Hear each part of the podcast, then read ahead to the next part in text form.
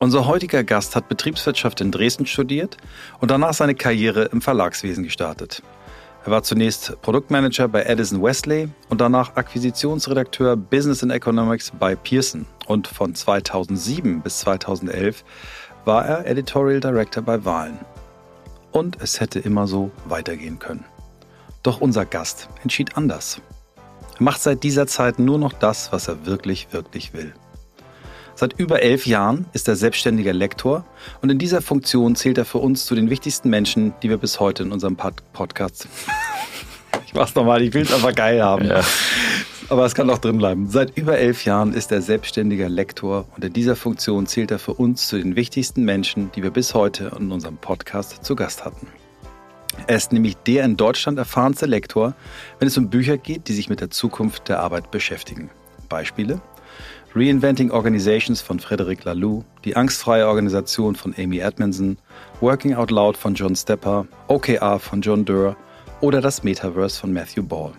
Neben diesen Weltbestsellern, die er nach Deutschland gebracht hat, begleitet er bekannte und weniger bekannte Autorinnen und auch Autoren aus Deutschland auf ihrem Weg zum fertigen Buch. So auch uns. Christoph nennt ihn liebevoll die Kettensäge. Genau. Seit mehr als fünf Jahren beschäftigen wir uns nun schon mit der Frage, wie Arbeit den Menschen stärkt, statt ihn zu schwächen. In über 340 Gesprächen haben wir mit mehr als 400 Menschen darüber gesprochen, was sich für sie geändert hat und was sich weiter ändern muss. Wir sind uns ganz sicher, dass es gerade jetzt wichtig ist, Arbeit qualitativ zu verbessern, denn die Idee von New Work wurde während einer echten Krise entwickelt. Sie ist nicht nur für eine Bubble gedacht, sondern für uns alle. Zahlreiche AutorInnen beschäftigen sich, so wie wir, mit der Zukunft der Arbeit und wir freuen uns, einige von ihnen heute eine Bühne zu geben. Und wir suchen deswegen nach Methoden, Vorbildern, Erfahrungen, Tools und Ideen, die uns dem Kern von New Work näher bringen. Und darüber hinaus beschäftigt uns auch diese Woche weiterhin die Frage, ob und wie alle Menschen wirklich das finden und leben können, was sie im Innersten wirklich, wirklich wollen. Ihr seid bei On the Way to New Work. Heute mit Dennis Brunotte.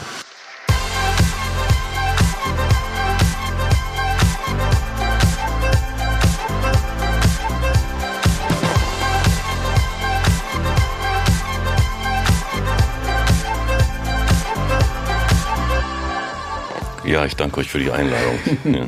Muss man gleich einordnen. Die liebevoll genannte Kettensäge ja, genau. tatsächlich. Also das bezieht sich auf das Kürzen, wenn man ein Kapitel über Wochen geschrieben hat und reinging in die Texte und dann kommt von Dennis der Text zurück. Das ist dann die Kettensäge. Aber es ist eine wirklich tolle, auch vegane Kettensäge ähm, und äh, ist wirklich cool. Ja. ja. ja, man möchte ja auch ähm, äh, im Grunde um den Autoren oder Autoren helfen, das Buch besser zu machen. Ja, natürlich. Ich, ich, vermute, das ist meine Rolle. Also wenn ich mit Autoren spreche ähm, und sie fragen gleich zu Beginn, wie geht es los und was muss ich alles tun und welche Rolle habe ich eigentlich? Ähm, und dann ähm, gibt es immer zwei Dinge, die mir wichtig sind. Zum einen bin ich oder verstehe ich mich als die Hebamme. Ja, also mhm. ich begleite im Grunde genommen das Kind, was es ja auf eine gewisse Art und Weise ja ist, äh, bis zum erscheinen. Und das Zweite ist, ich versuche einfach die Perspektive so des Erstlesers einzunehmen, ähm, in der Hoffnung, dass dass das Manuskript besser macht. Und das ja. hat es auch. Das war immer wirklich so, wenn es der eigene Text war, das hat dann wehgetan und dann hat man drüber gelesen. Das weiß ich noch, das war bei mir ganz oft so, dass ich dachte, okay, ja, krass, stimmt. Dieses Rumlamentieren, das, diese, diese acht Sätze, die hat es einfach nicht gebraucht. Naja. Ja, ist gut. Aber wir wollen ja erstmal, äh, bevor wir über Bücher sprechen, über den Menschen Dennis sprechen. Und du hast ja auch schon mal in die eine oder andere Folge reingehört, auch ja. bevor du dann zugesagt hast, das äh, mit uns machen zu wollen. Ähm, und wir stellen dir die Frage aller Fragen. Dennis, wie bist du der Mensch geworden, der du heute bist? Oh. Ähm, äh, ich glaube, das hat tatsächlich was mit Büchern zu tun. Ja. Also ich wollte eigentlich, äh, ich, ich kann gar nicht erklären, warum.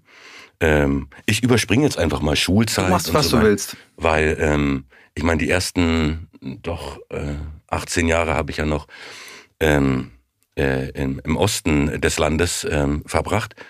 Ähm, aber irgendwie wollte ich irgendwie immer ins Verlagsgeschäft gehen. Ich kann es nicht erklären, warum. Ich meine, es ist halt auch ein schönes Produkt, was man da macht, ja. Und ähm, und dann bin ich irgendwann mal äh, in einen Verlag gekommen, in Pearson. Dann ging es weiter zu Fahlen. Äh, und ähm, Fahlen hat mich, äh, oder sagen wir, so, sagen wir es mal so, die Arbeit dort hat mich an eine gewisse Grenze gebracht, so dass ich irgendwann mit einem Bandscheibenvorfall über die Verlagsfluge gekrochen bin, wahrlich gekrochen bin. Ähm, und ähm, das war für mich der Anstoß, darüber nachzudenken, ob du an der richtigen Stelle bist, ob du das Richtige tust oder ob du nicht vielleicht auch ein mhm. bisschen zu viel tust. Und ähm, dann bin ich zu dem Punkt gekommen, dass ich eigentlich Verlagsführung gar nicht so mag. Ja, ich war auch ein paar Jahre jünger ähm, und und habe auch gemerkt, dass ich dass ich so ein bisschen gehadert habe mit dem Thema Führung und habe dann gedacht, was ich wirklich gerne mache, ist mit den Autoren und Autoren an Buchprojekten zu arbeiten. Äh, und äh, die Verlagsführung vom CH Beck Verlag hat mich daran unterstützt und gesagt, okay, lass uns das doch einfach mal probieren. Und ähm, dann habe ich damit angefangen, äh, habe so ein bisschen, also habe die Unterstützung bekommen auf der einen Seite vom Verlag, habe das Vertrauen bekommen, dass ich im Grunde genommen völlig selbstständig arbeiten kann, ähm, war auch irgendwie doch immer Teil des Teams. Ähm, und äh, dann kam 2014, 2015 zum ersten Mal das Manuskript von ähm, äh, von Frederic Laloux. Äh, und äh, ich sehe mich noch heute, wie ich das englische Manuskript so ein bisschen auf dem Sofa zu Hause lege lese, daneben die Kinder so ein bisschen rumwursteln und ich konnte einfach nicht los davon. Ähm, und das, ähm, und dann haben wir das auch realisiert. Äh, Frederik hatte nichts dagegen, mit uns zusammenzuarbeiten. Äh, und da habe ich gemerkt, da habe ich, in dem Moment habe ich gemerkt, dass ich genau an der richtigen Stelle bin. Also, als ob ich eine Bestätigung bekommen habe, mein Weg, den ich bis dato gewählt habe, ähm, dass der genau richtig ist. Das emergierte, wenn man so will. Mhm. Ja. Wow. Kannst du dich noch daran erinnern, an so bewusst das erste Buch, das du als Kind gelesen hast? Oder Jugendlicher, wo du sagst, so, das hast du richtig verschlungen? Hm, ich muss dazu sagen, dass ich äh, gar nicht so viel gelesen habe. Ja. Von daher ist es ein Auch bisschen überraschend. Ja. Überraschende Frage an ja, den Lektor. Also das Interessante ist, in der, ähm, also wo ich aufgewachsen bin, gab es äh, wichtige Prüfungen, Schulprüfungen in der zehnten Klasse und zum Abitur, das war die zwölfte Klasse. Und äh, da gab es immer ein freies Thema und ich habe äh, in Deutsch, im Deutschabitur und ich habe mich immer auf das freie Thema konzentriert, weil ich wusste, da kann ich über ein Buch reden. Ja, es muss mhm. natürlich in Kontext gestellt werden und ich habe in der zehnten über ein Buch äh, geschrieben, da bin ich relativ gut durchgekommen und in der zwölften habe ich über das gleiche Buch nochmal geschrieben mhm. ja, und da bin ich komplett durchgefallen. Ähm, also ich kann mich zwar erinnern, welches äh, welches Buch ich auf alle Fälle gelesen habe, das war, ich glaube, Nackt unter Wölfen. Mhm. Ähm, aber dann hört es ehrlich gesagt doch schon auf. Das Lesen kam erst viel später. Wow. Und, und wie kam es? Also wie hat dich das Lesen dann geküsst? Also ich, ich weiß es noch, wie es war bei mir, ja. Aber erzähl ich, du mal. Ich weiß es nicht mehr. Ja. Ich glaube tatsächlich, das kam dann durch die Arbeit. Ja. Mhm. Aber äh, dass mich da irgendwo zwischendurch die Muse geküsst hat, daran kann ich mich jetzt nicht erinnern. Auf ja, einmal waren Sie also du sagst gerade, du weißt noch? Ja, also ich, ich ähm, habe als Kind äh, habe ich wirklich alles verschlungen, was was so Enid Blyton und dieses ganze Zeug, äh, mhm. Astrid Lindgren. Ich habe wirklich ganz viel Kinderbücher und äh, gerade von diesen beiden AutorInnen oder Autorinnen darf man ja sagen, weil es beides Frauen sind. Ähm, und ähm, ich weiß dann, ich habe Deutsch-Leistungskurs gewählt, obwohl ich äh, schlecht in Deutsch war und habe dann noch äh, Literatur als Fach gehabt. Und das war, war, äh, hat unser Direktor an der Schule unterrichtet und wir haben fast nur russische Literatur da gelesen. Also wirklich so 600, 700 Seiten mhm. Schinken. Dostojewski. Und das hat mir ja genau, mhm. Dostojewski. Und mich hat das wahnsinnig begeistert. Und ähm, ich habe es dann auch Jahre verloren wieder. Ähm, aber ich habe immer so Phasen, wo ich richtig viel lese. Und die, jetzt habe ich halt eine Phase, wo ich eigentlich nur Fachbücher lese und verschlinge und auch gerne lese. Aber Lesen war für mich immer das Medium, wo ich komplett mich drauf einlassen konnte, nicht abgelenkt bin, nicht äh, noch fünf Sachen, also wenn ich Fernsehen gucke, habe ich das Handy in der Hand.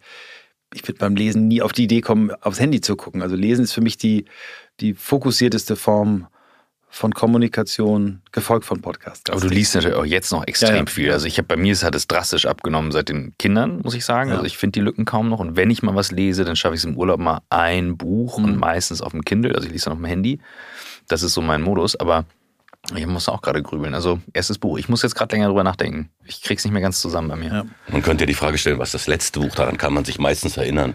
Oder das, was einen wirklich so richtig also, inspiriert hat. Letztes Jahr um diese Zeit habe ich so viel gelesen und geschrieben, dass ich gerade etwas kuriert bin. Ja, aber ist gut. Aber ist mal interessant. Lass mal sagen, was war das letzte Buch, an das du dich erinnerst, Christoph und Dennis? Ich sag's auch gern gleich. Das ist bei mir nicht so schwer. Also, wenn ich äh, mit Menschen spreche auf Konferenzen, ähm, dann stellt man immer fest, dass die genauso lesen wie man selbst. Nämlich es gibt nie nur ein Buch, sondern Mhm. vier, fünf Bücher werden immer parallel gelesen. Meistens so eine Kombination aus Fachbuch, Sachbuch Ja. und ähm, Belletristik. Ähm, also es gibt, und, und so liegen jetzt bei mir fünf, sechs Bücher auf dem Tisch, die ich de facto lese. Winterzeit heißt immer das Fantasy dabei. Also da lese ich eigentlich immer den Herrn der Ringe. Ja. Wow. Das ist so eine Tradition. Ähm, und da sind wir so ein bisschen bei der einfachen Literatur. Dann habe ich gerade ein schönes Buch, ein kleines ähm, von Paul Watzlawick. Ähm, das ist eine, eine Rede, die er auf dem Kongress, ich glaube, irgendwo im deutschsprachigen Raum gehalten hat, äh, zum Thema Kombinationsparadigmen. Das finde ich faszinierend. Ähm, dann, was ich jedem Menschen empfehlen kann. Also ich mag momentan ganz gern so Naturphilosophisches. Ja. Und das ist ja auch gerade ein wichtiges Genre Ja, in, ja. Äh, ähm, bei uns hier. Und ähm, äh, da, was ich gemocht habe, ist äh, der Gesang der Flusskrebse. Ich Ah, wow. liebe Mhm. dieses Buch. Oder, und da sind wir jetzt, jetzt geht's ein bisschen mehr ins Naturphilosophische. Annie Dilar, äh, Der Pilger am Tinkerkrieg, ganz tolles Buch. Das ist, Ähm, äh, wenn du das erzählst mit der, der Stimme, dann ist immer schon. Äh, Notfallwarnung, Probewarnung, bundesweiter Warntag Ah, ja, 2022. das ist heute, genau. Das ist nicht dein. Ernst. Ja. Ich habe hab das nicht. Ja. Okay, ja. Das ist das kleine das ist, iPhone. jetzt machen wir den Test. Ja. Ja, aber wir machen, weißt du, was wir jetzt machen? Wir machen daraus, äh, das ist unser Weihnachtsgeschenk an unsere HörerInnen, wir machen eine, eine geile äh, Leseliste und Empfehlungsliste für Geschenke. Ja. Die ziehen wir Ja, alle ja. raus. Okay, jetzt ist Ah, ja. krass. Jetzt klingt es auch bei mir, dann Ja. klingt es auch gleich bei dir. Wow. was, was steht denn drauf auf dem Telefon? Also, da steht drauf: Probewarnung, bundesweiter Warntag, 8.12.22, 10.59 Uhr. Es besteht keine Gefahr. Gut, danke. Alles klar. Ja. Ich bin mir sehr sicher, diverse Leute sitzen jetzt gerade in Meetings. Äh, Genau. So, wir, Flusskrebse, wir, wir Ja. kommen zu, jetzt dann Genau, was. genau. Hm? Was, was habe ich noch? Letztes Jahr habe ich äh, Nichts tun von, ich glaube, Jenny Odell gelesen. Das ist auch fantastisch.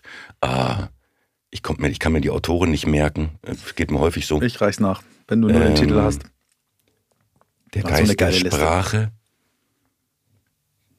Ähm, oder der Geist in der Sprache. Das hat mich, das hat mich, das war so ein augenöffnendes Buch, weil es mich mit dem Thema ähm, Gendern, das ist ja im, im, im Verlagswesen momentan ein, ein Mhm. wichtiges Thema, ähm, so, so speziell berührt hat, ja, dass man, dass man da wirklich eine Wahrnehmung dafür empfindet. Oh, was habe ich denn noch? Naja, belassen wir es erstmal dabei. Also ich finde immer, man soll einfach, Christoph, einfach beginnen, wieder ein, ein Buch zu lesen. Ja, ich, äh, Mhm. ich I hear Ganz you. wichtig. Ich habe gerade einen Gedanken, so wie du Bücher beschreibst. Also ich erlebe wenige GästeInnen, Gäste, GästInnen bei uns so, dass die Bücher so beschreiben. Mhm. Das klingt so wie eine Flasche Wein, äh, wo du weißt, welche Rebsorte, wo kommt der her, wie schmeckt der. Ist das wirklich so, für dich ist das wie so ein Genuss? Also woran erkennt man ein gutes Buch, könnte man da fragen. Ja? Und ähm, ich merke das immer, wenn ich, egal welche Art von Buch das ist, wenn ich dann den Bleistift zücke und eine, äh, eine Zeile unterstreiche. Ja? Mhm. Und wenn es nur eine ist, dann merkt man, da passiert hier irgendetwas Ja. im Hirn. Und ähm, ich bin davon fest, davon, äh, fest davon überzeugt, dass die Inspirationskraft eines Buches, eines Textes viel größer ist als Video, Musik Auf jeden Fall. oder auch Podcast. Ja. Mhm. Mhm. Da, weil man seine eigene Welt da im Grunde genommen spinnen kann. Wenn ich an Video denke, da habe ich natürlich eine ganz starke Manifestation durch das Bild, ja, Mhm. und durch den Sound. Aber Buch ist einfach so einladend offen. Mhm. Ja. Ja. Gleich geht's weiter mit On the Way to New Work und hier kommt die ganz kurze Werbeunterbrechung. Unser Werbepartner in dieser Woche ist Open Up. OpenUp.de, da findet ihr alle Informationen und worum geht es. So wie man den Körper im Gym trainiert, ist es wichtig, auch an der mentalen Gesundheit zu arbeiten, um widerstandsfähiger zu werden, vielleicht mehr gegen Stress gewappnet zu sein, was ein Riesenthema in den letzten Jahrzehnten ist. Und ihr wisst, dass Privat- und Berufsleben ganz klar auch von der mentalen Gesundheit beeinflusst werden. Also, wie kriegen wir die Work-Life-Balance richtig hin? Für all das gibt es OpenUp. OpenUp hilft bereits mehr als 550 Unternehmen, in Klammern, Blackboard ist auch dabei, mentale Gesundheit für alle zugänglich zu machen. Das heißt, die Plattform ermöglicht den Mitarbeitern in den Unternehmen einen unbegrenzten Zugang zu Online-Beratungen mit zertifizierten Psychologinnen in mehr als 18 Sprachen. Das ist wirklich richtig stark, wird auch bei uns von der Crew bei Blackboard genutzt, wie schon gesagt, und sehr aktiv auch genutzt. Die Wartezeit, das, was wir aus Deutschland kennen, ist gar kein Problem, denn bei OpenUp bekommt ihr innerhalb von 24 Stunden einen Termin und das ist nicht normal, wenn man an dieses Thema ran möchte. Und außerdem werden Masterclasses, persönliche Mental Health Checks und inspirierendes Online-Material zusätzlich noch angeboten, um eben alles rund ums mentale Wohlbefinden zu finden. Das Ganze ist anonym, sicher und für 25 Euro pro Mitarbeitenden pro Jahr unbegrenzt nutzbar. Und da sage ich ganz klar als CEO, Co-Gesellschafter und Kollege bei Blackboard ganz ehrlich, das ist absolut absolut mehr als das Ganze wert. Also da gibt es keine Ausrede, sage ich, um das nicht mal auszuprobieren. Testet's mal. Ihr findet alle Informationen unter openup.de. Und es gibt auch die Folge mit OpenUp direkt mit dem Gründer Reis Coppens, den wir im Podcast hatten. Die könnt ihr euch anhören. Also alles, was ihr über OpenUp wissen müsst, gibt's hier bei On the Way to New Work. Oder auf openup.de. Jetzt viel Spaß mit dem Rest der Folge. Ich hau auch noch mal ein paar Bücher raus, die ich, also aktuell lese ich gerade bei mir auf dem Schreibtisch, liegt äh, Dominik Bloh, äh, unter äh, Palm aus Stahl, Obdachloser, der mit 16 äh, von seiner Mutter rausgeschmissen wurde, auf der Straße Abitur gemacht hat. Ähm, da, äh, muss man sich mal vorstellen, deutsches Schulsystem auf der Straße Abitur machen. Mhm. Also, ähm, und dann aber durch einen glücklichen Umstand irgendwann durch die Flüchtlingshilfe, da hat er geholfen, als Obdachloser wieder runtergekommen ist. Dieses Buch geschrieben hat, 150.000 Mal verkauft, ist Schulbuch geworden. Ähm, wir setzen ihn bei uns immer in unserem Executive Training ein und der wohnt jetzt auch bei mir als Untermieter und jetzt lese ich das Buch endlich. Wir hatten ihn auch bei uns zu Gast als im Podcast. Ganz tolles Buch, also auch ein Geschenk äh, für Eltern und Kinder. Ähm, die sehr privilegiert aufwachsen und mal sehen, wie das eigentlich ist, wenn du als junger Mensch äh, auf die Straße kommst. Dann Takis Würger, der Club, habe ich dieses Jahr gelesen. Abgefahren, abgefahren, gutes Buch. Benedikt Wells, kann man alle mhm. lesen, mhm. habe ich fast genial gelesen. Ähm, Juli C., habe ich mich ein bisschen gesträubt äh, über Menschen. Fand mhm. ich aber gut. Fand ich, gut. Ich noch stehen, ein bisschen ja. langsamer, aber wirklich gut. Dann ein Freund, äh, mein Freund René, wir haben so eine Literaturgruppe hier, eine kleine, hat mir empfohlen, äh, Stephen Uli, Die Summe des Ganzen. Äh, Kirche, Religion, ganz abgefahren. Ähm, ja, also äh, Benedikt Wells Hardland habe ich auch dieses Jahr gelesen. Also ich habe viel gelesen dieses Jahr und äh, wie ich gerade feststelle, doch nicht nur Fachliteratur. Ich habe eins, äh, was ich hervorheben möchte. Ich habe äh, eine geheime Buchquelle, ähm, eine Frau, die wir auch noch in den Podcast einladen, mhm. die immer mal Sachen rüber, einfach so mhm. kommentarlos ja. rüberspielt, dann vertraue ich drauf. Und äh, die hatte mir ähm, vor geraumer Zeit Milan ähm, Kundera, Kundera, Kundera mhm. die unerträgliche Leichtigkeit des Seins mhm. empfohlen. Da habe ich viel markiert drin. Da sind so kraftvolle Sätze drin. Wow.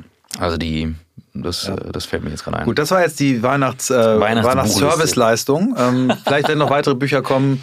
Ähm, wir packen auch alle drauf, die du lektoriert hast, äh, die, Nein, die wir nachher sprechen. Natürlich. Also ja, wie so viele waren das überhaupt? Also wie viele hast du schon lektoriert?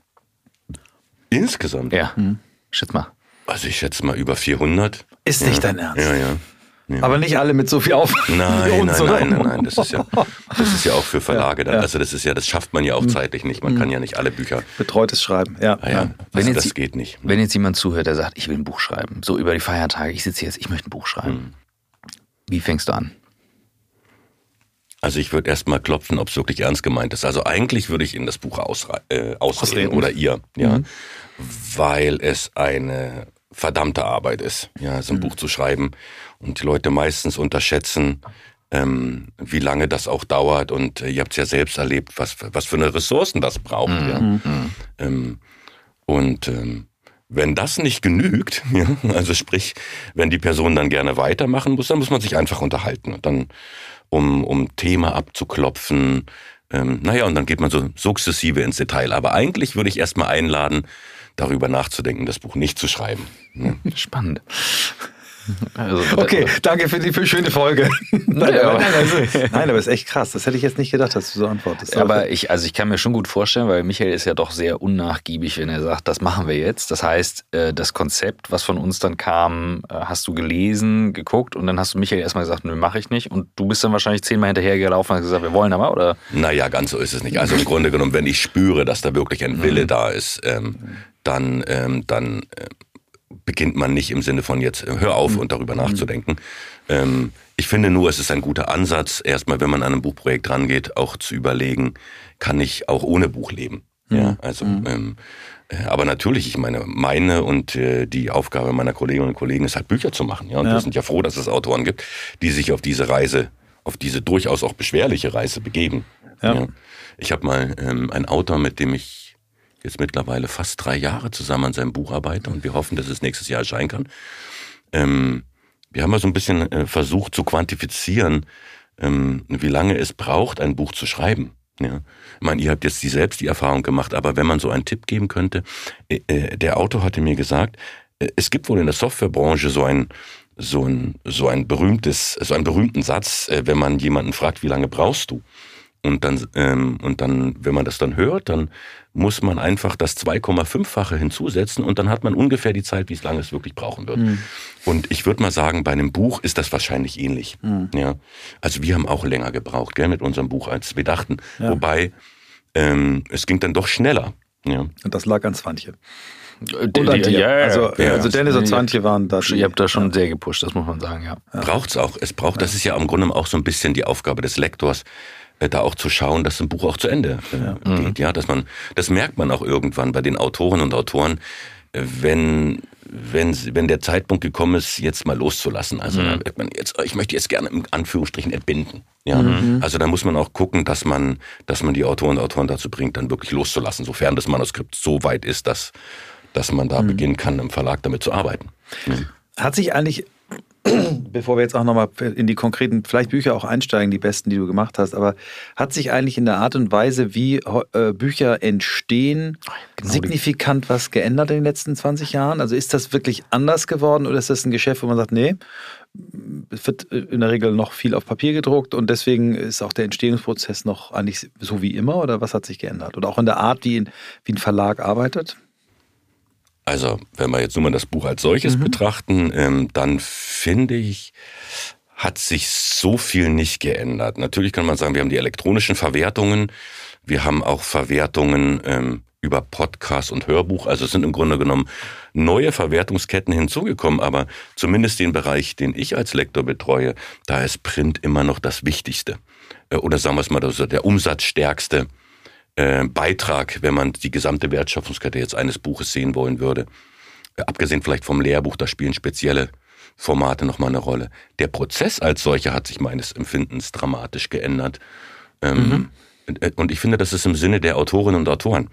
Also zumindest im Fachbuch, und so würde ich unseren Verlag bezeichnen, dass wir ein Fachbuchverlag sind mit Tendenzen zum Sachbuch, ähm, dass man äh, vor Jahren noch eher ähm, so vielleicht auch von den Autoren und Autoren als Druckerei gesehen wurde. Also man hat ein Manuskript geliefert und die Aufgabe des Lektors war eigentlich eher die des Projektmanagers mhm.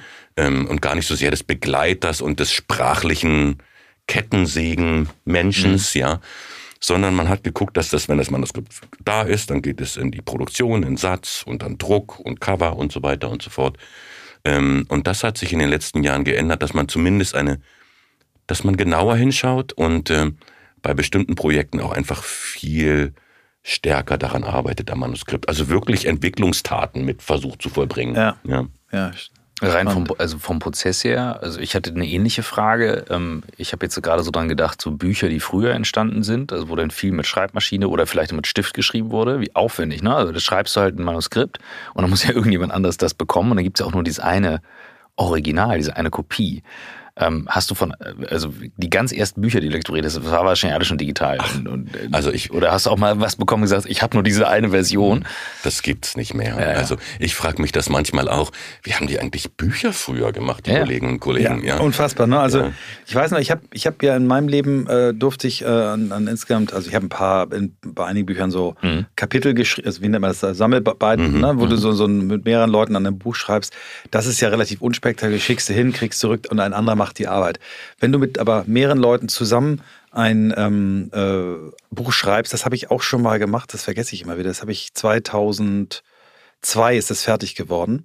Da habe ich mit zwei Journalisten zusammen ein Buch geschrieben über äh, Mercedes-Benz-Werbung, weil ich der verantwortliche Manager bei Springer und Jacobi war und hatte die Idee, man müsste mal ein Buch drüber machen. Mhm. Das war so aufwendig. Ähm, wir haben das sehr, sehr schön gestaltet in der Agentur und so weiter, aber mit zwei Journalisten, wie, wie wir uns die Sachen hin und her geschickt haben, ich habe es völlig unterschätzt, was das für eine Logistik ist, sich gegenseitig PDFs hin und her schicken und dann das und hier und da und dann, ach nee.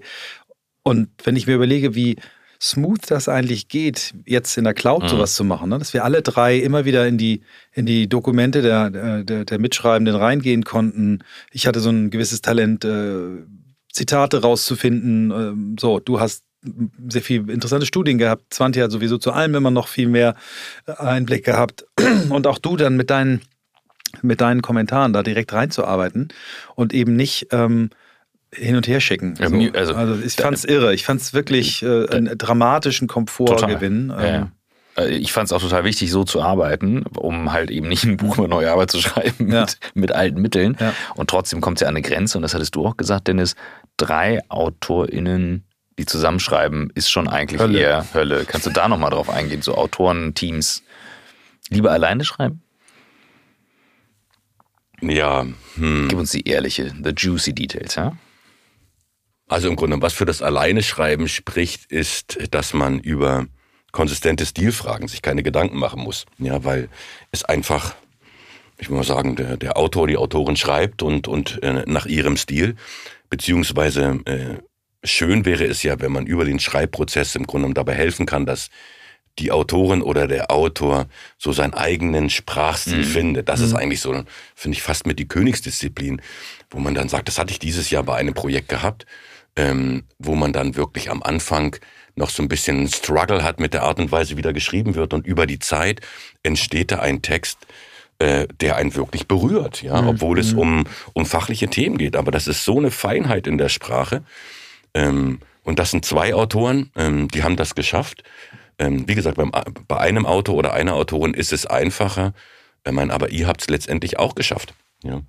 Und man muss sich halt ein bisschen anstrengen und man muss im Grunde genommen die Autorinnen und Autoren von vornherein so ein bisschen auf die Fallstricke hinweisen, die passieren können, wenn man, wenn man zu zwei, zu dritt oder zu viert an einem Buch schreibt. Ja. ja. Das hast du gemacht, das erinnere ich deutlich, ja. Ja, ja. Ja. Was ich auch nochmal spannend finde, die, die Frage, ähm, die wir in unserer ersten Begegnung, wir sind ja ähm, auch da nochmal vielen Dank an äh, John Stepper, der uns bei dir empfohlen hat, quasi. Also wir hatten eine tolle, tolle Referenz. Einer deiner Autoren hat uns bei dir empfohlen. Das ist sicherlich nicht das Schlimmste, was passieren kann.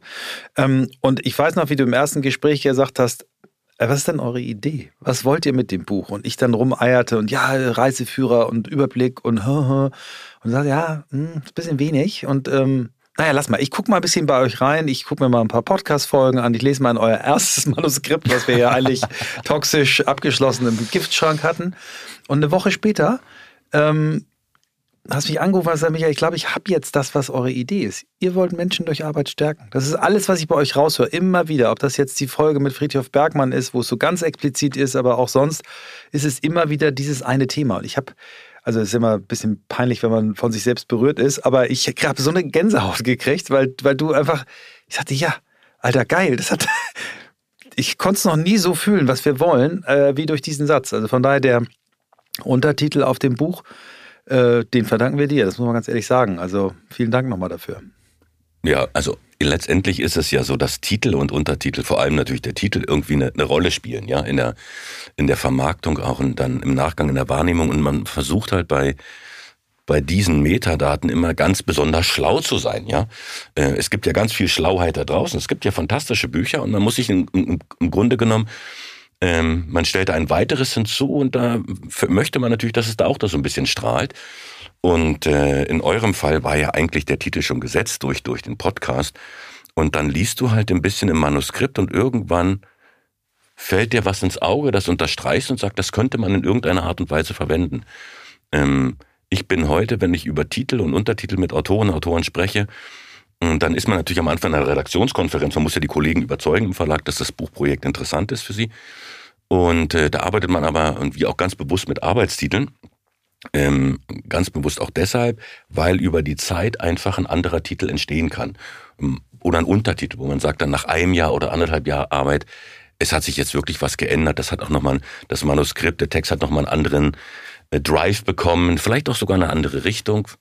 Ähm, da muss man, darf man dann offen sein. Aber bei eurem Buch war es halt einfach, das bot sich so an. Ja. Und letztendlich ist es ja auch wirklich eine, eine starke Aussage. Und die gefällt mir fast besser als wenn man sagt, äh, Menschen oder Arbeit, die man wirklich, wirklich will. Ja, ja. ja.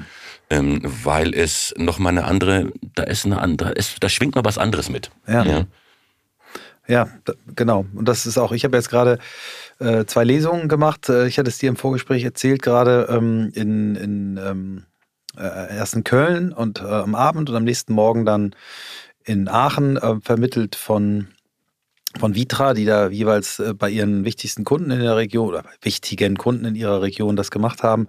Und du merkst wirklich, wie das die Leute anspricht. Dieser, dieser, dieser Untertitel. Die sind alle danach gekommen, wollten alle irgendwie eine Widmung und haben alle gesagt, das, was ihr hier vorne drauf schreibt, das hört man in der Lesung, das spürt man.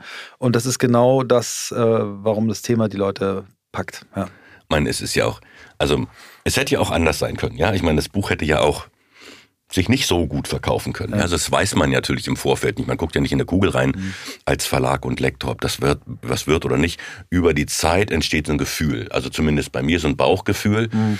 ähm, wo man merkt, das könnte was werden. Also das könnte über das Normale hinaus verkauft werden. Äh, und das Schönste ist halt einfach, wenn, wenn du von äh, Lesern und Leserinnen das Feedback bekommst, wir finden das toll. Ja. ja.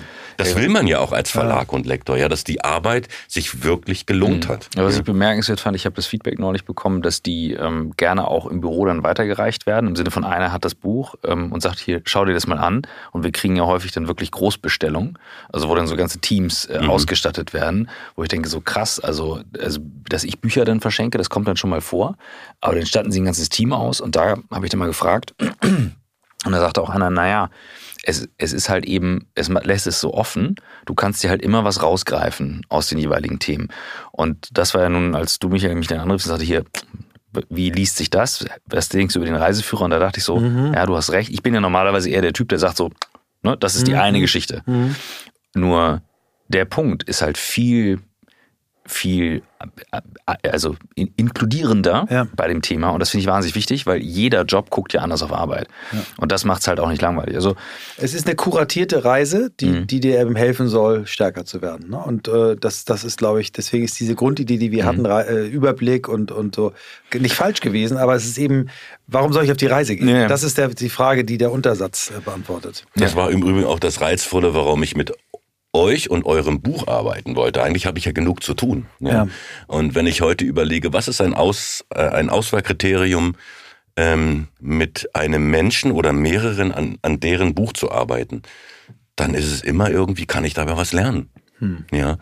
Und ähm, eure eklektische Sammlung, ähm, da gibt's ja so viele Stellen, wo man einfach eintauchen kann und etwas mitnehmen kann. Ja, also diese Bleistiftseiten. Ja. Mhm. Äh, und dann ist es auch noch so schön gestaltet. Also das ist ja schon eine schöne Einladung. Ja, ich, ja. ich wie gesagt, und ich finde es auch gut, dass wir, also ich will jetzt gar nicht zu sehr lobhudeln, das Buch, aber ich nehme es tatsächlich selber noch gerne in die Hand und normalerweise bin ich auch so Typ, wenn ich was fertig habe, dann lege ich es beiseite. Mhm. Ähm, und ähm, ich finde es wichtig, dass wir das mal hier besprechen, weil das gibt einen schönen Einblick in, wie entsteht so ein Konzept, wie reift ja. das Konzept, wie kann es ne, weitergehen. Ich habe trotzdem eine Frage, die mich mal so brennend interessiert und die hat mit dem Thema äh, Mediennutzung zu tun. Na, jetzt gibt's ja ähm, vor allem auch viele digitale Bücher. Ich hatte es ja schon gesagt, ich lese, also jetzt das von, äh, von dem Kunderer, das habe ich physisch gelesen, aber ich lese Sachbücher sehr digital am Handy, mache mir Markierungen, habe verschiedene Farben für verschiedene Themen. Wie ist so dein Blick auf den, den Buchmarkt der Zukunft? Sagst du einfach, nee, Papier is a thing, das fühlt sich so an und genau wie vielleicht Analogfotografie oder Platten oder was auch immer. Was ist so dein Blick für die Zukunft der Bücher? Top. Ja, da muss man wahrscheinlich vorausschicken, dass es gar nicht so einfach ist, aus einer eigenen konstruierten Welt äh, im Grunde genommen etwas Allgemeines abzuleiten. Ähm, ich mache es mir jetzt gemütlich, so für mich. Ja, das heißt, äh, Print wird weiterhin leben. ja. ähm, ähm, es wird halt äh, vielleicht auch, naja gut, wir haben ja verschiedene Tendenzen oder Entwicklungsströme. Ähm, ein Autor muss ja heute gar nicht mehr mit einem Verlag zusammenarbeiten. Ja, man hat ja auch die Möglichkeit, ähm, das selbst zu publizieren. Und da, ähm, ich habe selbst schon ähm, Bücher, die ähm, im Selbstpublikationsverlag erschienen sind ähm, oder Autoren ähm, dann mit der nächsten Auflage in unser Programm gehoben oder übernommen. Also es wird, ich glaube, es wird eine, die Masse an Angeboten, an inhaltlichen Angeboten äh, im Kontext von Buch, das wird zunehmen, weil die Hürden immer geringer werden. Ja, also hatten wir früher noch die, äh, die, die, die Idee im Kopf, also ein Buch muss 150 bis 200 Seiten Minimum haben. Äh, heute dürfen einfach Bücher 100 oder 80 Seiten haben. Warum eigentlich nicht? Ja. Ähm, und das bringt mit sich, dass man ein Buch vielleicht auch relativ schnell schreiben kann. Und gerade im, im Selbstpublikationsbereich, wo es wirklich viele gute Bücher gibt und äh, die Autoren auch wenig Gründe haben, dafür eigentlich einen Verlag zu wechseln, weil sie es allein schon mhm. ziemlich gut machen. Ähm, äh, da ist aber auch viel, wo man sagt, naja, das braucht's eigentlich nicht. Ja? Ähm, aber gut, das kann man letztendlich über die eine oder andere Verlagspublikation genauso sagen. Ähm, also ich bin überzeugt, dass es eine größere Vielfalt gibt, ja, thematisch, politisch, von der Art des Schreibens, von den Formaten, von dick-dünn, farbig, nicht farbig, Layouts und so. Das wird, ähm, da wird es eine größere Vielfalt geben. Ähm, ich kann euch aber echt nicht sagen, ob das Lesen am des Printprojektes als solches so eine Rolle spielt. Hm. Weiß ich nicht. Also es gibt ja wissenschaftlich äh, erwiesen, ähm, die, äh, äh, ja, es gibt, es ist wissenschaftlich erwiesen, dass das Lesen eines Buches, eines Magazins und einer Zeitung im Hirn viel mehr macht mit dir als äh, das Lesen auf dem Screen. Also dadurch, dass, da, dass du anders gucken kannst, blättern, äh, Bezüge herstellen, das ist bei, bei Zeitschriften und Zeitungen wohl noch krasser der Effekt, äh, weil du einfach viel mehr Eindrücke sammelst. Was dazu führen soll, dass man sich das besser äh, merken, memorieren kann. Äh, das hat der Matthias Döpfler uns mal erzählt. Ähm, also von daher, ich, ich glaube, wir, da wir ja immer noch Neandertaler Hirne haben, werden wir wahrscheinlich auch immer Bücher haben, die, die gedruckt sind. Vielleicht wird es weniger, aber ich glaube nicht, dass es äh, weggeht. Das ist ja wie beim, ja. beim Schreiben, also beim physischen Schreiben, ja. das macht ja eben auch was anderes. Ja. Also ich finde das auch total wichtig und ich glaube, sich dessen bewusst zu sein alleine, dass es ein Unterschied ist, macht was, weil dann kann man sagen, wie bei einem guten Wein, so den trinke ich eben, keine Ahnung, zum bestimmten Anlass oder vielleicht ein blöder Vergleich, aber du kannst ja Fotos eben digital und analog machen, kommt ja eben auch wieder. Also, also letztendlich weiß ich gar nicht, ob das so eine so eine entscheidende Frage ist, das wird man dann sehen. Ja? ja, ja. Aber ich sehe es halt bei meinem ältesten Sohn, der hat jetzt angefangen zu studieren und äh, da gibt es kein Bücherregal mehr. Also es mhm. gibt ein digitales Bücherregal, wo letztendlich äh, aus äh, digitalen Universitätsbibliotheken ausgeliehen wird. Ja? Und da ist meine Hoffnung, dass sie zumindest äh, irgendwann dann mal noch ähm, bei dem Buch, vielleicht auch bei dem Printbuch ähm, anlangen. Aber letztendlich, ich glaube halt, also wenn ich jetzt das Buchgeschehen sehe, wenn ich das letzte Jahr einfach Revue passieren lasse bei den Büchern, die ich betreuen durfte, dann sehe ich da überhaupt kein Problem. Es wird halt vielleicht anstrengender, also mit den Autoren und Autoren zu arbeiten, weil die Erwartungen höher sind. Ähm, und weil man letztendlich auch gucken muss, wo sind denn die Perlen? Ja. ja. Also das, wo man, wo man dann sagt, hier, hier möchte man im Grunde genommen auch dran arbeiten, weil das so ein, so ein geschliffener Rohdiamant ist, ja, oder ein ungeschliffener Rohdiamant, der jetzt, wo man jetzt vielleicht ein bisschen mit noch einmal nämlich das Thema auf Kettensäge so rangehen kann. Ja, ja. ja. Ich mache mal eine kleine Werbeunterbrechung und dann haben wir vielleicht nach der Werbeunterbrechung die Chance, auch noch mal ein bisschen auf deine anderen Bücher einzugehen. Ähm, ich mache noch mal die letzte Werbeunterbrechung für unser Buch vor der Weihnachtspause. Ähm, euer Verlag hat sich was sehr, sehr Schönes überlegt. Ihr habt äh, euch überlegt, dass ihr ähm, unser Buch günstiger anbietet, wenn man bestimmte Mengen abnimmt. Ähm, ab 50 Bücher gibt ihr 20% Rabatt, ab 200 Bücher 25%. Und wir können vermelden, es gibt schon ein Unternehmen, was eher also aus dem sozialen Bereich kommt, was 400 Bücher bestellt hat. Vielen Dank an dieser Stelle. Wir haben uns auch schon persönlich bedankt. Ähm, und wenn äh, sich jetzt äh, Hörerinnen und Hörer dafür interessieren, also die, die Aktion ist gedacht, dass man quasi an seine Kolleginnen und Kollegen, ähm, vielleicht auch an Kundinnen und Kunden, Geschäftspartnerinnen und Partner ähm, dieses Buch verschenkt zu Weihnachten. Und ihr habt das, was ich wirklich toll finde, ihr habt eine Mailing-Aktion gemacht an, an 1000 äh, Personalchefs und ihr habt nicht euer Verlagsprogramm angeboten, sucht euch was aus, sondern ihr habt unser Buch empfohlen, was uns wirklich äh, schwer schwer berührt hat. Und äh, die Idee ist, wer sich dafür interessiert, schickt eine Mail an sebastian.solar, geschrieben S-O-L-E-R, at beck.de. Verhallen gehört zu Beck und äh, die mhm. managen das. Und ähm, noch ist das Lager äh, ganz gut bestückt. Und wir, unser Ziel ist, dass wir es vor Weihnachten leer kriegen, damit ihr nachdrucken müsst. Und die Aktion ist irgendwie ja, zu Weihnachten geeignet oder Neujahr, wann immer ihr auch das Bedürfnis habt, Leuten mit was aufs Weg zu, äh, auf den Weg zu geben. Und ja, wir bedanken uns schon mal bei allen, die das schon gemacht haben. Und ähm, zurück zum Podcast. geil, jetzt hast du die Werbung. Ich mache normalerweise immer die Werbung, Dennis musst du wissen, so. Aber ähm, nee, ja. ich finde es find ja. gut.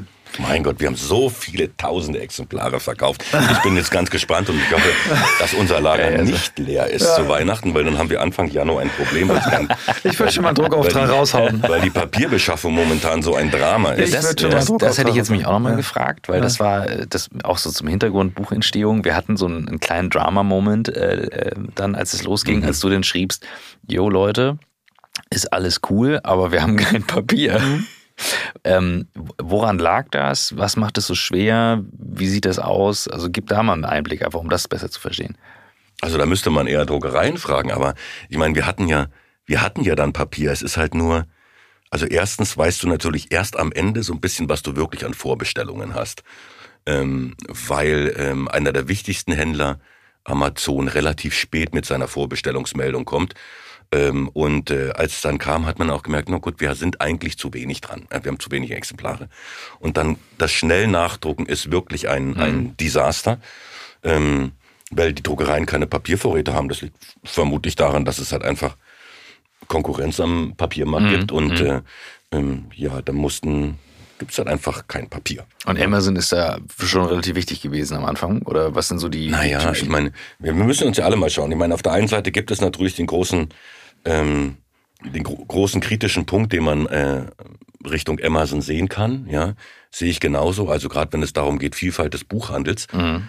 Ähm, ich persönlich mache, und das äh, habe ich schon in vielen Gesprächen festgestellt, dass viele Amazon als als Suchmaschine, als Inspirationsmaschine, mhm. die machen das ja auch clever, muss man ja sagen, äh, nutzen, äh, aber dann tatsächlich in ihren regionalen Buchhandel vor Ort gehen und bestellen. So mache ich das auch. Ich habe dann meine Wunschliste und dann gehe ich da hin und dann bestelle ich das. Aber Amazon ist halt einfach ein starker Hebel, ähm, weil man halt einfach na gut, eine, eine gute Informationsbasis bekommt. Ja. ja. Ähm, und das Schade ist ja eigentlich, dass das Fachbuch, und das nenne ich mal das Fachbuch nahe, oder das Sachbuch nahe, oder das Fachbuch nahe Sachbuch, so, dass es im Buchhandel gar nicht mehr so gepflegt wird. Ja, das ist, das habe ich vor Jahren schon mal äh, im Börsenverein ähm, mitgeteilt, dass ich das eigentlich schade finde, dass dieses Segment wegbricht. Und was sollen denn die Kunden machen? Ich meine, dann lassen sich halt einfach beraten da auf Amazon durch die Rezensionen, mhm. äh, welche Mechanismen es da alles gibt, weil der Buchhandel hat ja leider Gottes die Kompetenz, die er früher hatte, einfach verloren. Ja, ja. ja. Das kann er in der Belletristik, kann er das sehr gut und auch noch im Sachbuch.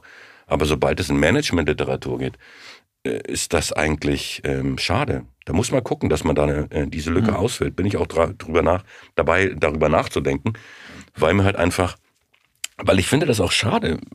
Ich merke das immer wieder auf Konferenzen oder auch auf LinkedIn, wenn man sich gewisse Posts anschaut, dass die Leute ja äh, ein hohes Interesse daran haben, eine Orientierung zu bekommen, äh, in, in, in, um mal beim Managementbuch zu bleiben, in der, in dem Segment. Ja, ja. was, was soll ich denn lesen? Ja, ich meine, mhm. Ähm, heute ist ja gar nicht mehr das Problem, dass, dass man darüber nachdenken müsste, wie teuer ein Buch wird, ja, hm. sondern wie überzeuge ich eigentlich die Leserin und den Leser Zeit zu investieren. Ja. ja.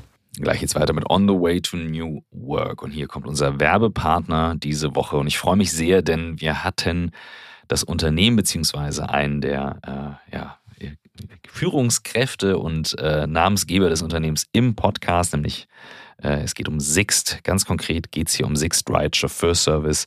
Das ist von Sixt ein Service, der mehr ist als nur ein Fahrdienst. Und ich muss jetzt gestehen, äh, ja, ich äh, habe diesen Dienst natürlich auch schon genutzt und bin großer Fan, gerade bei den Vorträgen und also wenn es dann so last minute am Flughafen ist, dann wartet auf euch ein Chauffeur, eine Chauffeurin, ähm, mit dem Service von Sixt, der eben wirklich zuverlässig pünktlich am Flughafen steht, direkt am Gate oder eben auch von zu Hause euch abholt, mit Namensschild zum Beispiel im öffentlichen Ort. Und ich habe tatsächlich mal eine gute Story. Ich habe mal meinen Vater, der ähm, etwas eingeschränkt ist, ähm, wenn es äh, äh, zu einer Zeit, äh, wo er nicht selber fahren konnte, ähm, ein äh, Sixt ähm, ja, Chauffeur äh, bestellt und er hatte eine so gute Fahrt und redet heute noch davon und ihr könnt eben euch jetzt auch über die Sixt App oder über die Website den Sixt Ride Chauffeur Service buchen. Probiert es mal aus und ihr bekommt als Hörer 20% auf die Buchung, sprich auf den Sixt Ride Chauffeur Endpreis mit dem Gutscheincode OTWTNW20. Also Macht euch keine Sorge, denn ums Gepäck kümmert sich bei euch der Fahrer, die Fahrerin. Ihr braucht auch kein Bargeld. Die Abrechnung erfolgt im Hintergrund über die App.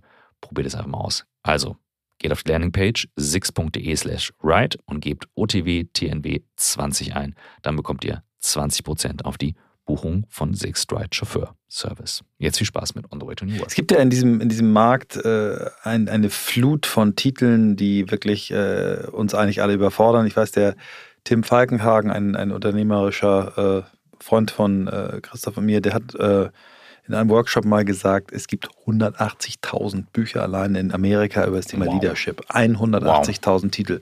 Mhm. So, wenn ich mir jetzt deine Liste angucke, die du betreut hast, dann denke ich, Alter, das sind so geile Titel. Wie, wie filterst du das raus? Was ist dein, was ist dein, ich meine, ist das System Frederic Laloux, ist dir das, kam bei ein Engel und hat dir das auf den Tisch gelegt? Wie, wie geht das? Und dann lassen wir ruhig ein bisschen auf deine Bücher mal eingehen. Also ich würde gerne, weil du hast so fantastische äh, Bücher betreut. Ähm, wie war das bei Frederik Laloux? Wie ist der bei dir angekommen? Naja, also ich habe da eine gewisse Methodik entwickelt, um Titel zu beobachten. Also gerade äh, im englischsprachigen Welt, die Übersetzung von Titeln.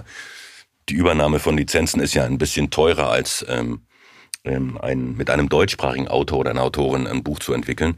Und ähm, und da, da, ist mir das Buch halt einfach aufgefallen. Ja? Und irgendwann habe ich ihn angeschrieben und wie gesagt, das Manuskript hat mich äh, nicht mehr losgelassen. Ähm, und ähm, ich, ich, ich kann mich noch genau erinnern, da gibt es ja in der, in der englischen äh, Ausgabe, in der Originalausgabe, hat ja Ken Wilber äh, ein Vorwort geschrieben. Und ich kann mich noch erinnern, dass ich dann Frederik geschrieben habe, ob es nicht möglich ist, dass wir dieses Vorwort zum Nachwort machen kann, können, weil ich wirklich die Befürchtung hatte, dass dann einfach viel zu viele äh, Leute aussteigen und das Buch nicht weiterlesen. Ja? äh, heute kann man das, äh, heute die Zeiten haben sich wirklich ja, fundamental geändert innerhalb von sechs, sieben Jahren. Das ist wirklich erstaunlich. Krass. Ja? Ähm, aber damals habe ich mir gedacht, das ist vielleicht ein bisschen zu viel Geist und Bewusstsein. Ähm, und lasst uns das ans äh, Ende machen. Und dann, ähm, was passiert, wenn man etwas liest? Ja, das ist ja wie, als ob man, äh, da kommt man vom Stöckchen aufs Steinchen oder wie man sagt. Das kommt und auf einmal äh, bin ich da bei dem Thema Holacracy. Mhm. Ja? Mhm. Und justamente in dem Moment kommt Brian Robertson mit seinem Buch um die Ecke. Ja? Ähm, und Alles dann auf die Liste. Ja.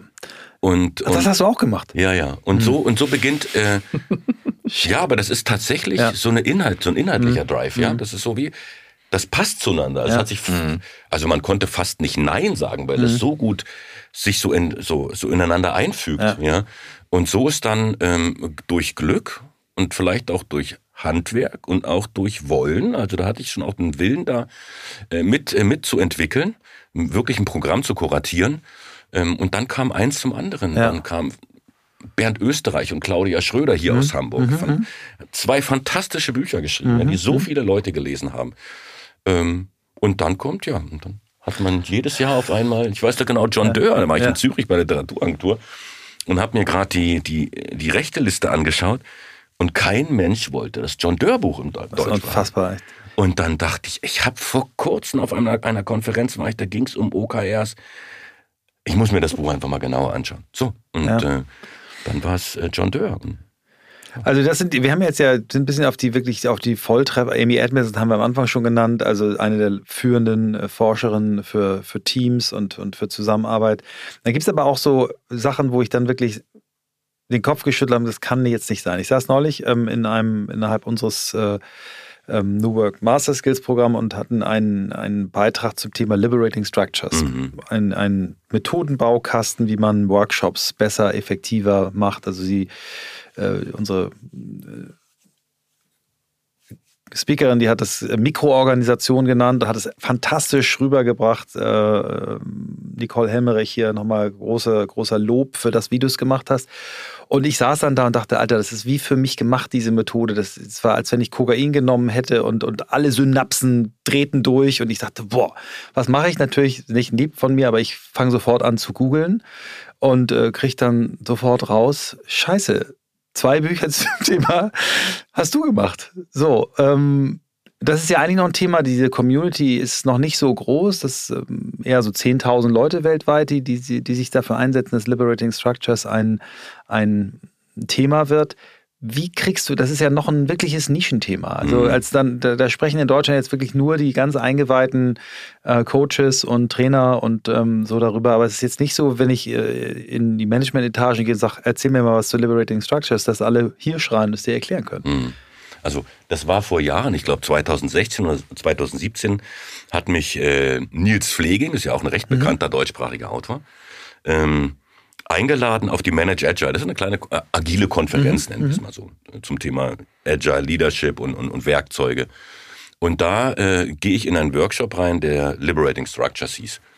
Äh, Damals, ich glaube, Wir reden von vor sieben Jahren. Ja, das ist so krass. Ey. und, und dann gehe ich dort rein und es waren 50 Leute und wir haben eine Liberating Structures, so eine Mikrostruktur halt äh, äh, ausprobiert und ich war total vom, vom Hocker gefallen, wie wirksam Ja, irre, so ne? eine kleine Struktur ist von 50 Leuten, die sich da äh, nicht kennen in einem Raum und am Ende hat man eine vereinbarte Idee, an der man weiterarbeitet.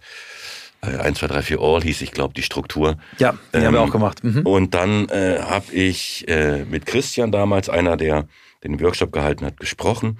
Ich glaube, Daniel war dann auch, Daniel Steinhöfer. war Mhm. Das ist der dabei. Autor des ersten Buches, das du gemacht hast. Genau, ne? und Da das, dann haben wir angefangen, äh, darüber nachzudenken und das Buch zu schreiben. Und am Anfang war die Idee ja, so ein schnelles Buch zu machen. Also da ist schon auch bei, dass man auch das erste im deutschsprachigen Markt ist.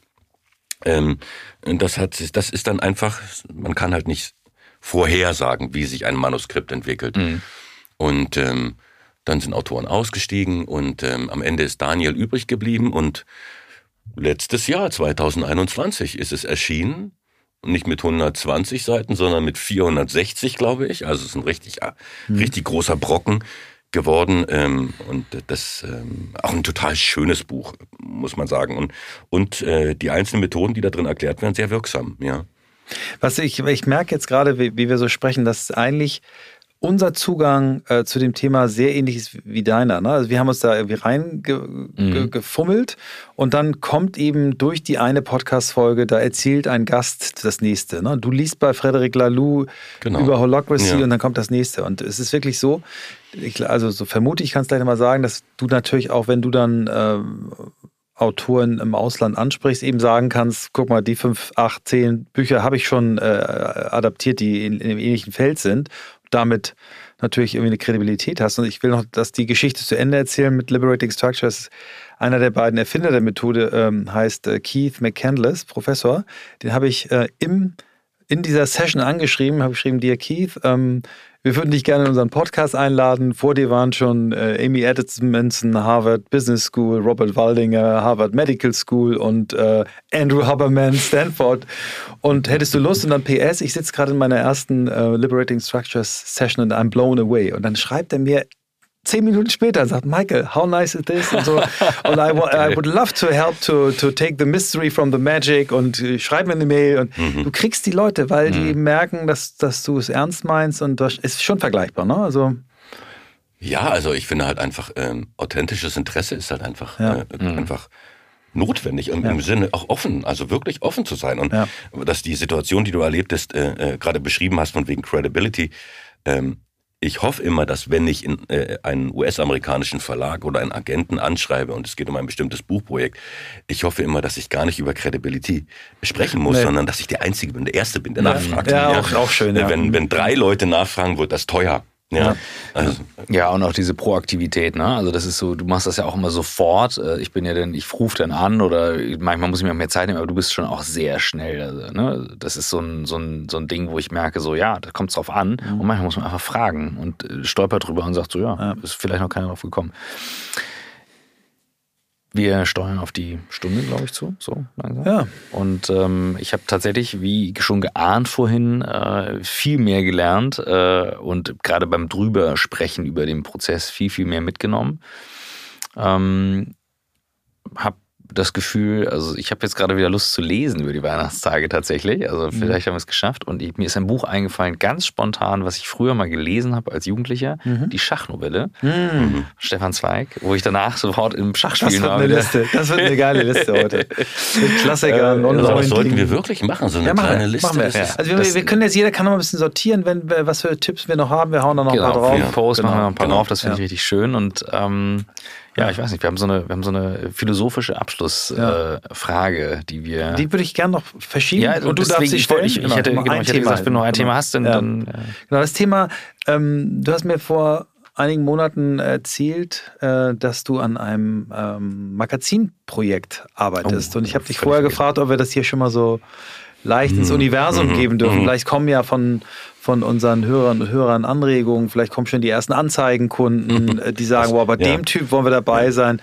Vielleicht hört äh, Mieke Hase, die äh, äh, Kreativchefin der Loft, die das Cover designt hat, die eine Danke ist ein herausragend, eine tolles- ja, ja, herausragende. Magazindesignerin ist, also Oh, eine der schön. wirklich besten Editorial-Designerinnen. Vielleicht hört sie zufällig die Folge, vielleicht spiele ich sie auch vor und hat sie Lust, dir bei der Gestaltung zu helfen. Also jetzt ist so quasi die Co-Creation. Äh, Phase. Du erzählst ein bisschen, was du vorhast und vielleicht äh, kommt aus, der, aus dem magischen Universum unseres Podcasts was auf dich zugeflogen. Ich würde es nicht ausschließen. Naja, jetzt wäre ich ja ein bisschen nervös, weil ich nicht genau weiß, ob ich schon darüber reden möchte. Aber tatsächlich, irgendwann hat jeder, äh, hat jeder das Gespür, er muss noch irgendwie was machen. Ja, Ja. bei den meisten Autoren ist es ja so, ey, warum, warum wollt ihr eu- euch auf die Reise machen, ein Buch zu schreiben? Ja. Ähm, Und tatsächlich hat es, es ist ein bisschen wie eine Hinterlassenschaft, ja? Ja. Oder etwas, was man einfach aus dem Kopf nicht mehr losbekommt, als ob da irgendwer jemand anklopft und sagt, das musst du noch machen. Ja? Ja. Und so ist es ein, äh, bei mir mit meiner mit meiner äh, Zeitschrift, die ich ja seit Jahren schon mit mir rumschleppe, in Anführungsstrichen, ja, weil ich mir denke, wir brauchen etwas, was ähm, im Vergleich zu denen, die es vielleicht gibt, Sloan Management Review, Harvard Business Manager, äh, Manager Magazin, wobei das ist nicht wirklich. Also wir brauchen etwas für mehr Kultur, ja, was inspiriert und das ist eigentlich und was ein bisschen auch das Managementbuch als solches so ein bisschen unterstützt. Das ist äh, die Idee dahinter und ähm, ähm, ich habe das Konzept steht, die Texte stehen eigentlich auch so gut wie. Jetzt muss ich es im Grunde nur noch machen. ja, jetzt, jetzt ist dann Pressure on. Jetzt hast du es raus. Ja, genau. Ihr- Ups. Ist Ihr- nicht schlimm, ne? Ja, ihr könnt mir alle folgen. Ich Ja. habe ich hab, ich hab's dem Michael vorhin gesagt. In Vorbereitung dieses Gesprächs habe ich mein LinkedIn-Profil aktualisiert. Also ich habe da einfach ein Bild mal reingestellt, ja, so als Hintergrund. Und dann Wo hab- unser Buch drauf Ja, ist. Geil. Und dann habe ich, da habe ich dann ein paar Fotos im Ja, Regal bei mir, welche, ja, schön. welche Bücher ich in diesem Jahr gemacht habe. Und ähm, da habe ich dann gemerkt, dass es Follower gibt. Das wusste ich gar nicht. Ja, ja, ja, ja, das wir hast du vorhin gesagt. Print-Leute haben manchmal wirklich. Also wer es noch nicht gemerkt hat, äh, ihr habt einen echten äh, Herzensoffliner hier. Seid Ja. nett zu Dennis auf Ja. LinkedIn, ja. folgt ihm auf LinkedIn. Folgt ihm bitte. Ja, genau, das wäre jetzt die Einladung, 1000 oder? neue Follower. Ah, nein, 1000 das ist- neue Follower. Doch, das schaffen wir wir. müssen uns von den Dennis Zahlen verabschieden. Ja, ja, da bin ich, da bin ich bei Dennis. Aber ist wir müssen diesen Druck aus den Nein, Zahlen genau. rausnehmen, weil das ist also, Nein, nur wer Lust hat. das ist Ja, äh, das genau ist wirklich wie eine Einladung. Ja. Ja. Die Frage aller Fragen jetzt. für Nee, noch nicht, ich bin noch nicht, ich bin noch, ich bin noch nicht, das ist, ich komme gleich. Also, ähm, auch weil es ja interessant ist, weil wir ja auch gerne weiterschreiben wollen. Nimmst du auch GastautorInnen oder schreibst du alles selber in dem Magazin?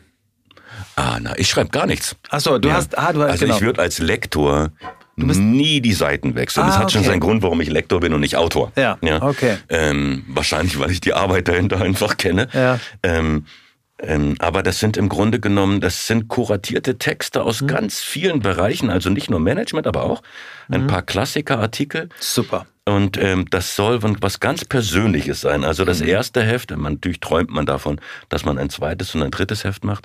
Das erste Heft ist also etwas, was ähm, mich beeinflusst hat in irgendeiner Art Ah, und wow. Weise. Mhm. Äh, und die Idee dahinter ist eigentlich, das nächste Heft mit jemandem zu machen, dann einzuladen wie ein Podcast. Ja. Ach, geil. Ähm, jetzt kommst du mal dran. Und, und, Was hat dich beeinflusst? Hm? ja, und, und Geil. welche Texte sind es und Geil. welche Bücher und so weiter und so Boah, fort. krass. Und, und da soll, da darf vielleicht etwas entstehen. Ähm, und das gucken wir mal, ob das entsteht. Aber ich bin natürlich jetzt dankbar, weil man braucht Druck von außen Ja. auch, um Wir Dinge haben- auch zu realisieren. Ne? Den haben wir uns auch von Anfang an Ja, gegeben, ja, weil wir ja. ja in der ersten Podcast-Folge schon erzählt haben, dass wir ein Buch schreiben wollen. Ja, genau. Ja, ja, und haben dann 300 Folgen gebraucht. Okay, Aber also. dann, also eigentlich hast du mit der Magazinfrage schon den Raum aufgemacht für die Frage, die ich jetzt stelle. Ja, Deswegen danke. so mit Nachdruck stelle, Oh, weil ja. es wartet tatsächlich schon ein Stimmt. anderer Podcast-Gast auf uns. Wir Ja. sind heute ein bisschen in Verzug ähm, und äh, sind auch über der Stunde drüber. Das ist die heilige magische Grenze, aber es ist ein herrlich fließendes Gespräch. Und ich bin der Verzugsbeamte. Ich Das ist völlig genau. okay, don't Ja. worry. Das, ist, das haben alle sich heute sehr gefreut heute Morgen. Ähm, nein, tatsächlich, ihr habt eigentlich schon ein bisschen den Raum aufgemacht, denn Ja. die Abschlussfrage, die wir stellen, nach der Frage, wie bist du der geworden, der du bist, ist die Frage, wo willst du noch hin? Hm. Und ein Stück hast du jetzt ja schon was gezeigt daraus. Ja. Wo willst du noch hin? Hm. Also ich meine, ich bin mittlerweile in einem Alter, wo man, wo einem das wichtig ist, die Frage, was will man eigentlich alles noch tun? Und, Und äh, ich habe ja eingangs gesagt, dass ich das Gefühl habe, ich bin genau an dem richtigen Platz. Ja. Und äh, da ist eigentlich so viel gar nicht mehr. Ja, ich möchte jetzt meine Kinder irgendwie durch Studium und irgendwie, dass sie, dass sie selber ihren Weg finden. Mhm. Ja, da kann man ja ein bisschen was machen, aber auch nicht so viel. Das soll ja freilassend sein. Aber ansonsten bin ich da erstaunlicherweise ganz erwartungsfrei. Ja. Und ich finde, es ist eine schöne Situation, mal abgesehen davon vielleicht die Zeitschrift und ein bisschen mehr noch in der Natur zu sein, ein bisschen nochmal zu malen, äh, die ein oder anderen Projekte auch fertig zu bekommen. Ja, aber ich bin am richtigen Ort zur richtigen Zeit. Super. Und ja, Punkt. Das genau. ist der richtige Abschluss. Ja, und ich finde es so cool. Wir haben auch von, darüber gesprochen, was wir vielleicht nochmal zusammen machen können. Mhm. Und wir haben so, ich setze uns alle unter Druck. Und ich hoffe, mhm. Swanti haut mir nicht eine rein wenn ich ins Büro komme und das erzähle. Ähm, wir haben mal darüber nachgedacht, ob es eigentlich schlau ist, zu unserem Buch irgendwann, nicht im nächsten Jahr, keine Angst, aber vielleicht 2024 mal so eine Art Workbook noch hinterher mhm. zu hauen. Und das vielleicht äh, die Frage an unsere Zuhörerinnen und Zuhörer, an unsere Leserinnen und Leser, wenn ihr das gut findet, schreibt uns. Und aber auch, wenn ihr das langweilig findet, schreibt uns auch, dass wir so einen kleinen Eindruck haben, ob das, das sinnvoll ist. Also du hast das schon, schon ganz, ganz früh erwähnt, bevor wir überhaupt nur eine Seite geschrieben haben. Insofern, mich überrascht es nicht. Und äh, ich mache jetzt den Druck auf Swantje auch, so dann komm, schnall dich an. So ist Michael und äh, er haut es jetzt raus. Okay. Ich ja, ich bin gespannt. Super. Also, Vielen Dank. Schön, dass du da warst, Dennis. Ich danke euch für die Zeit. Es gibt so Podcast-Morgende, wo ich erstmal so wach werden muss. Und heute Morgen bin ich aufgewacht und äh, sagte zu meiner Freundin, ich freue mich richtig. Wir haben unseren Lektor im Podcast. Und äh, das lag daran, dass Dennis so eine, so eine schöne Stimme hat. Also auch mhm. schon beim Telefonieren, beim Sprechen. Und er verkörpert für mich das Analoge analog Fotografie, analog Bücher, malen, äh, malen, äh, so. Und ähm, ja, ich hoffe, dass äh, das kam rüber. Für mich kam das an, war es spürbar. Insofern, ich habe die Folge sehr genossen. Und ich fand es auch schön. Und da werden bestimmt noch Leute sagen, Werbeblocker fürs Buch. Und sage ich ja, aber ganz ehrlich, wenn euch interessiert, wie ein Buch entsteht, wir können halt nur aus eigener Erfahrung über unser Buch sprechen. Und ich finde es einen spannenden Prozess. Ich werde viel gefragt tatsächlich danach und ich finde es schön, dass wir die Folge gemacht haben. Ja, und er ist einfach so ein feiner Mensch. Weißt du, er, ja. wir haben ja ein bisschen auch gebraucht, ihn zu überzeugen. Überreden lässt er sich nicht, nur überzeugen, weil er immer sagt, der Lektor ist jemand, der im Hintergrund ist, ja. der nicht auf die Bühne möchte, der den AutorInnen die Bühne lässt. Und ähm, dass er sich heute so gezeigt hat, fand ich toll und äh, bin extrem dankbar und froh. Und ich finde es schön, wenn wir jetzt eine schöne Liste, so eine Weihnachtsliste machen mit, mit ähm, ja, tips. Word.